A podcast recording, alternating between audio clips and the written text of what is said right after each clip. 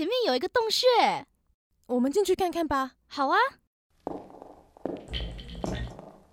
好黑哦，这里面有什么吗？哎，你看岩壁上面，这些是古人留下来的动物壁画，难不成这里是动物记录点？今天的动物记录点要来跟大家分享关于杜鹃鸟的相关传说。在过去啊，人们呢会觉得杜鹃鸟的叫声啊，听起来很像是在叫着“不如归去，不如归去”或者是“不归，不归”。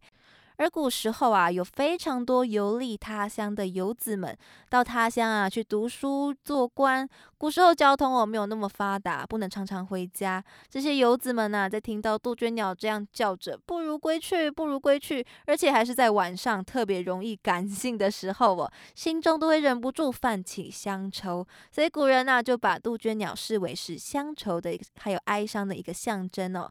它的名字呢也常常啊会出现在诗歌当中。比如说，等是有家归未得，杜鹃休向耳边啼，就是这样一首哦。我不能回家就已经够难过了，杜鹃鸟啊，你能不能不要再提醒我我不能回家这件事情啦？就是这样的一首诗啊。而这样，我们从小听到大会叫着“不如归去”叫声的杜鹃鸟呢，就是指四声杜鹃。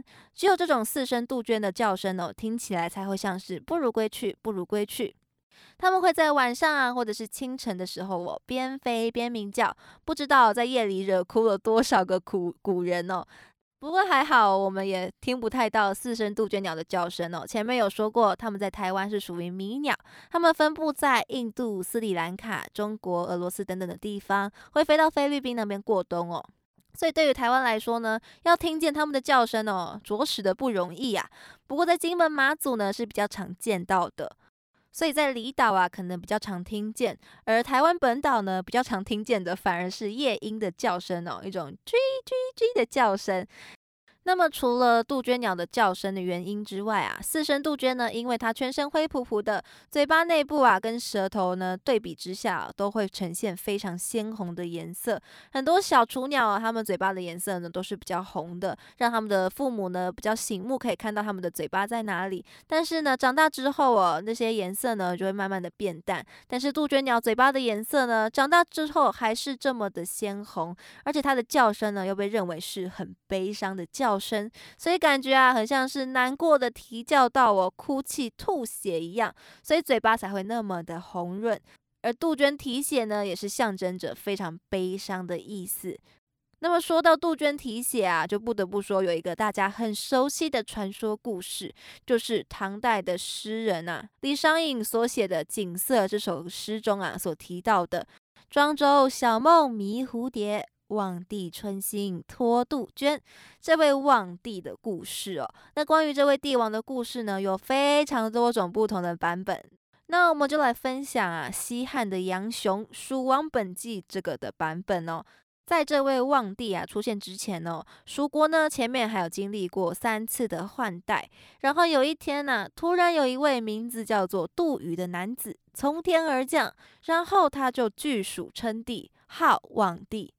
他当上皇帝之后啊，非常的关心老百姓，会教百姓呢如何种植作物，嘱咐百姓啊要遵循时节种植，让蜀人呐都过上了好日子，所以大家都非常的拥护他。蜀国人民啊虽然安康哦，但是经常呢被水患给困扰着，望帝啊又非常的苦恼。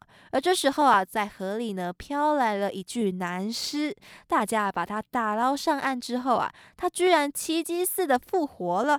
他说啊，他的名字叫做鳖灵。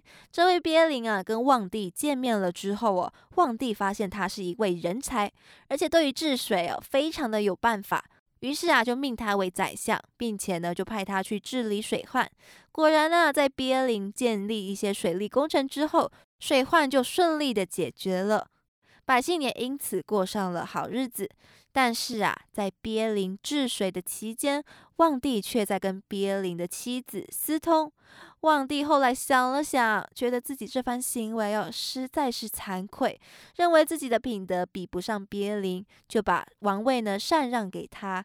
望帝啊，则逃到了山上。但是望帝啊，依然没有办法放下他的百姓。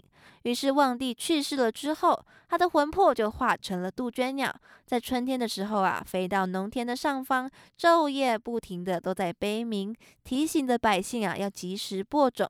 啼叫到啊，嘴角都流出了鲜血，嘴里一片通红。而这滴滴鲜血啊，就落在了杜鹃花上面。从此之后，杜鹃花上面呢，就有着点点的红斑。而因为啊，跟蜀王有关系哦，所以呢，杜鹃鸟啊，从此之后呢，也被叫做杜宇、月鸟、蜀鹃等等这样不同的名称哦。这个杜鹃题写的望帝的故事呢，有很多不同的版本跟解释。也有人说是鳖灵篡位。望帝，所以望帝呢就化身为怨魂的杜鹃。也有人说是望帝啊，看到了蜀国灭亡，就化成了杜鹃呐，在悲鸣。而蜀人呐，听到了杜鹃的啼叫声，就知道这个就是望帝啊，在怀念他的故国。所以杜鹃鸟啊，也能被拿来表达是亡国的伤感之情哦。好吧，那么今天呢，就把这些关于杜鹃鸟的寓意跟故事分享给大家喽。